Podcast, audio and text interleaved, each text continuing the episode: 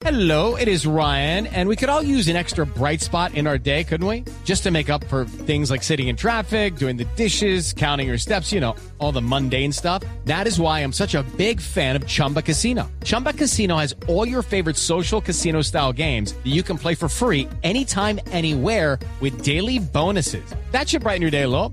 Actually, a lot. So sign up now at chumbacasino.com. That's chumbacasino.com. No purchase necessary. BGW. Void were prohibited by law. See terms and conditions. 18 plus.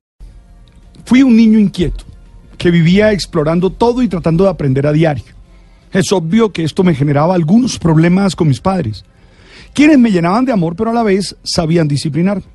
No era fácil para ellos ni para mí, pero en medio de las limitaciones humanas aprendí lo necesario para vivir como un buen ciudadano. Ustedes saben que no tengo hijos, ni creo que los vaya a tener, pero durante mucho tiempo he tratado de estudiar este tema de la crianza, ya que son muchos los casos que llegan, bueno, antes al confesionario, a la oficina de dirección espiritual, en torno a la manera como se relacionan los padres y los hijos. Está claro que el proceso de crianza no es fácil. Son muchas las situaciones emocionales complejas que tienen que vivir los padres de familia con sus hijos, que van creciendo y que los van desafiando a diario. Sí, esto nos hace vivir momentos y situaciones muy complejas. Casos de maltratos de padres de familia a sus hijos.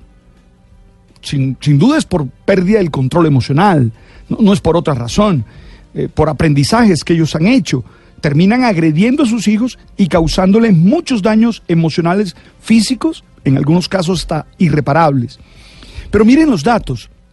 Según Medicina Legal, para el 2018 en el país se registraron 7.730 casos de violencia intrafamiliar que involucran a menores entre los 0 y 14 años de edad. En total, si sumamos la violencia a niños, niñas y adolescentes en todo el país, se presentaron por lo menos 10.043 casos. Es decir, y si lo comparamos con el 2017, son 277, 280 más.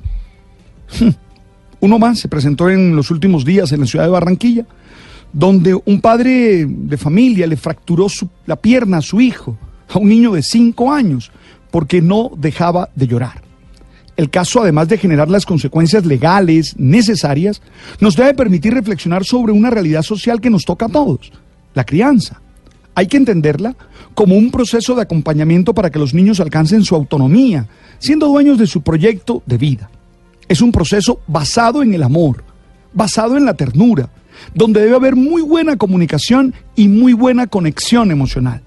Está claro que es un proceso que exige disciplina, es decir, corrección, sanción, pero nunca, y subrayo ese nunca con todas las fuerzas, maltrato físico ni emocional.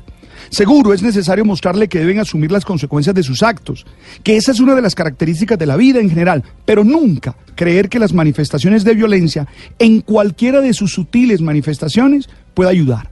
También es claro que para poder vivir este proceso de crianza se requiere mucha inteligencia emocional de parte de los padres para no perder nunca el control ante el comportamiento de sus hijos.